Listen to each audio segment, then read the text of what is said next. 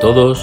En el Café con Espiritismo de hoy traemos los comentarios de Tarcio Rodríguez en torno a un mensaje del Espíritu Emmanuel intitulado Un desafío, extraído del libro Camino, Verdad y Vida, capítulo 147, psicografiado por Francisco Cándido Xavier.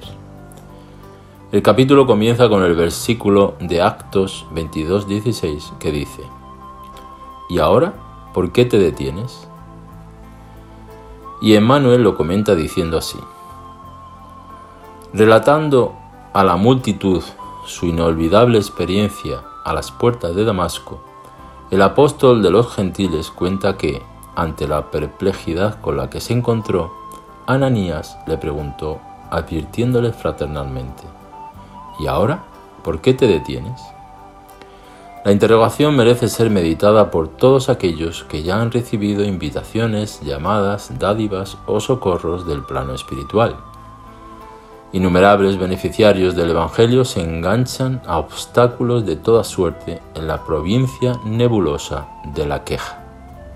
Si son felicitados por la luz de la fe, se lamentan por no haber conocido la verdad en la juventud o en los días de abundancia.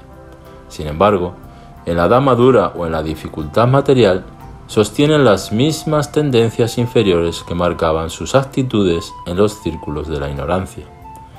En las palabras expresan una gran buena voluntad. Entre tanto, cuando les llaman para el servicio activo, se quejan inmediatamente de la falta de dinero, de salud, de tiempo, de fuerzas.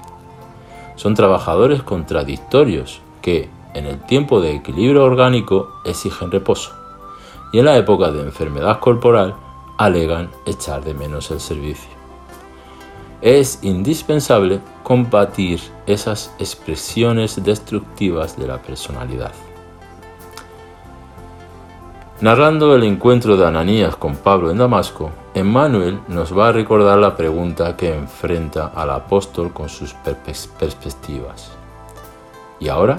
¿Por qué te detienes?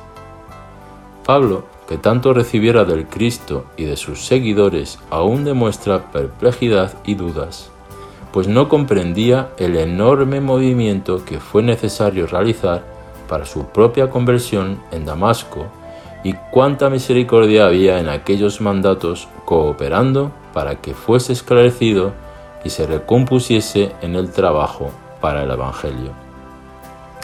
En el prefacio del libro intitulado Pablo y Esteban, el Espíritu Emmanuel nos va a recordar que los más exigentes advertirán que Pablo recibió una llamada directa, pero en verdad todos los hombres y mujeres tienen su invitación personal al servicio del Cristo. Las formas pueden variar, pero la esencia de la llamada es siempre la misma. La invitación al ministerio llega algunas veces de una manera sutil, inesperadamente. La mayoría, sin embargo, se resisten a la llamada generosa del Señor. Por tanto, la lección nos recuerda la cantidad de veces que ya hemos sido llamados, empaquetados en circunstancias favorables para nosotros, impulsándonos al movimiento activo en beneficio común que acaba por desdoblarse en el bien para nosotros mismos.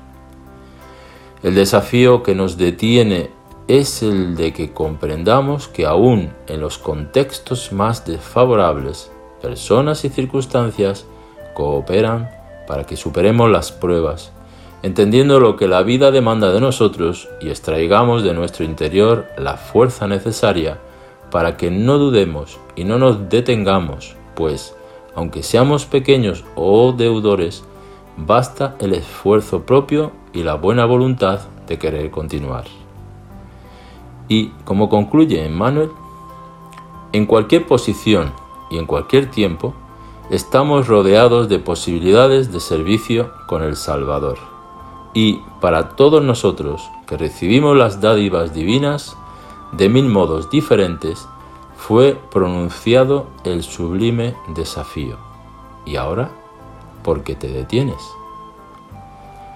Mucha paz y hasta el próximo episodio de Café con Espiritismo.